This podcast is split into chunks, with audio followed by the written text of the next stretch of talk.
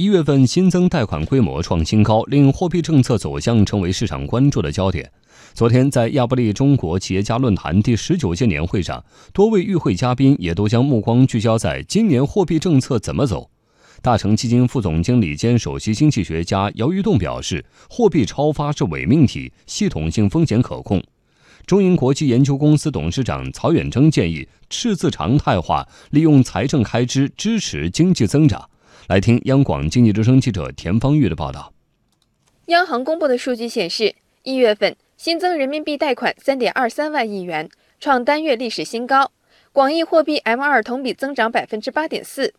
在昨天的亚布力中国企业家论坛第十九届年会上，中诚信集团创始人、董事长毛振华分析，从一月份的资金供给来看，目前资金呈现出宽松的格局。发了这么多货币。捞来捞去，可能还是会捞到房地产的这上面来。我觉得从总量和结构来看，不会很快的来逆转这个现在的宽松政策，这个是个趋势。对此，中国人民银行金融研究所前所长、大成基金副总经理兼首席经济学家姚余栋认为。货币超发是伪命题，系统性风险可控。在稳健的货币政策情况下，适当的宽松是及时的，促使融资总量恢复也是正确的。中长期看，货币超发是伪命题。举个例子，你比如说有人这个吃了第八个馒头吃饱了，他说：“哎呀，我要八个馒头饱了，干嘛吃前七个？”就说：“这个钱不到这儿，那中国怎么成就第二大经济体啊？全球经济将来堕落到新平庸时代，你哪有百分之十的增长速度了？你想出口都没得招了。”我们就是抓住了这每次机会，你这个才造就的。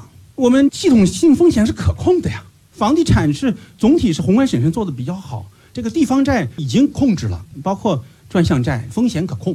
去年四月份，央行出台了资管新规，九个多月来，不规范的影子银行业务得到初步遏制，金融乱象得到初步治理，相关风险显著收敛。姚余栋形象的评价说。资管新规把影子银行转化成影子资本市场，以至于我们将来犯心脏病的概率小了很多。因为什么？将来再加杠杆，加的是好杠杆啊！你知道是谁的钱，对吧？从哪里来？这个投资者行不行？风险适当性，很多都解决了，国际上都解决不了。所以我觉得最艰难的道路往往是最正确的道路。我们呢，结构性去杠杆，同时结构性稳杠杆，把影子银行逐渐转化成影子资本市场。是深远的、正确的，也是艰难的。对房地产的这个调控的坚守也是正确的，没有促进房地产的泡沫，保护了广大的中低收入者、中产收入阶层。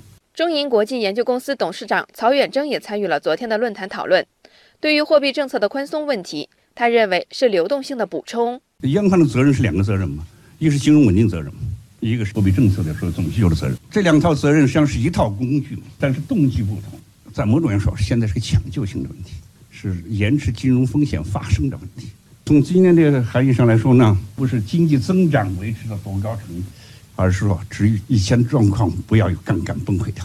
于是稳杠杆就成了很核心的，而稳杠杆一定得要有流动性。在谈到财政体制改革时，曹远征建议应该赤字常态化，通过国债和财政开支来支持经济增长。赤字滚动发行，滚动发行就构成了央行公开市场业务的操作标的。那么，各个金融机构如果大量持有国债，那么通过买卖国债获取流动性，央行通过吞吐国债影响利率，利率市场化就可以实现。我想今年能把这件事推出去是非常重要。在经历一轮强力去杠杆和金融严监管后，中国经济系统性风险得以缓解。但是在内外部情势急剧变化的背景下，如何落实积极的财政政策和稳健的货币政策？如何在稳杠杆基础上坚定不移去杠杆？如何把好货币供给总闸门的同时保持流动性合理充裕？